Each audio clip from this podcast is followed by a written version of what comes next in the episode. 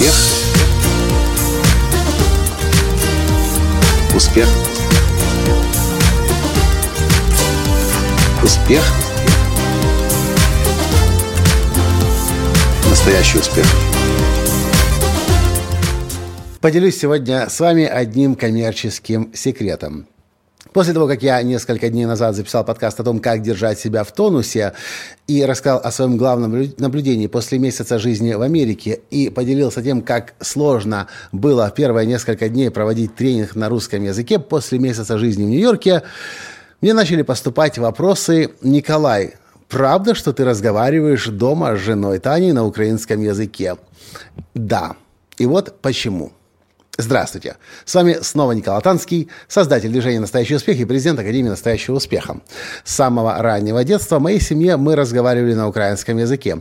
Я ходил в украинскую школу, но вы знаете, как на постсоветском пространстве. Обычно большинство людей, тем более живущих в крупных городах, а уж тем более в столице, Большинство людей разговаривало на русском языке, поэтому мой украинский был недостаточно хорош, хотя, конечно же, на слух я его прекрасно понимал, тексты я прекрасно читал, а вот речевой аппарат мой под украинский язык был не очень хорошо настроен.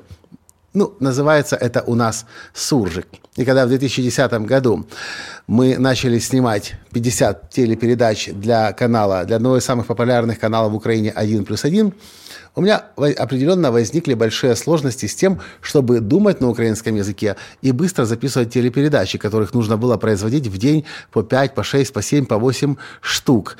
Времени было очень мало. И мы записывали эти передачи несколько недель с небольшими перерывами. И в какой-то момент говорит Таня, слушай, Коля, ну тебе, наверное, нужно начать думать на, англи... на украинском языке для того, чтобы тебе было легче общаться, для того, чтобы тебе легче было записывать, для того, чтобы ты мог думать на украинском языке. Что если ты начнешь с командой, которая снимает, режиссер, оператор, э, продюсеры, все эти редакторы, что если ты начнешь с ними говорить в паузах между съемками не на русском языке, а на украинском языке?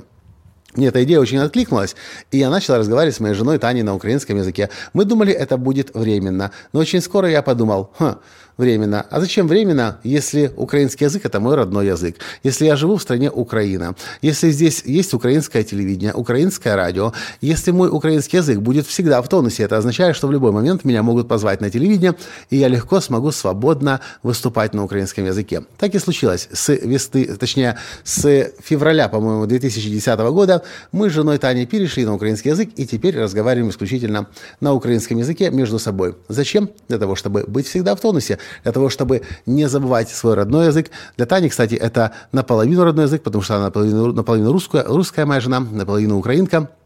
Вообще она очень еще, еще та смешанная. Украинский язык она в принципе не знала в детстве. В школе ее немного обучали, но сейчас она в совершенстве говорит на украинском языке. Это один из тех способов, как можно держать себя в тонусе. Найдите возможность с определенными людьми разговаривать на определенном языке.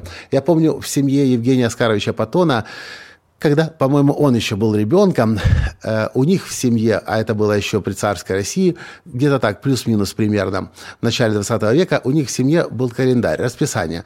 В, понедельник они разговаривают на немецком языке, во вторник разговаривают на французском, в среду разговаривают на, э, на английском, в четверг разговаривают на русском, э, в пятницу, наверное, на украинском и так далее. И, конечно же, когда у вас есть такая дисциплина, вы будете держать себя в тонусе, чем бы, чем бы это ни было связано, с языком или со спортивными занятиями, или с э, люби, любыми, любимы, любыми другими навыками. Вот такое секрет, о котором большинство людей не знает. Но это то, что мы для себя с Таней изобрели, и это то, что нам здорово помогает.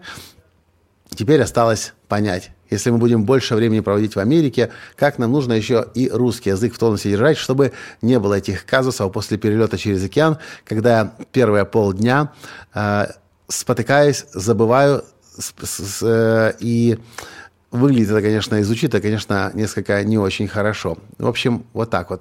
То, что мы не используем, то неизбежно атрофируется.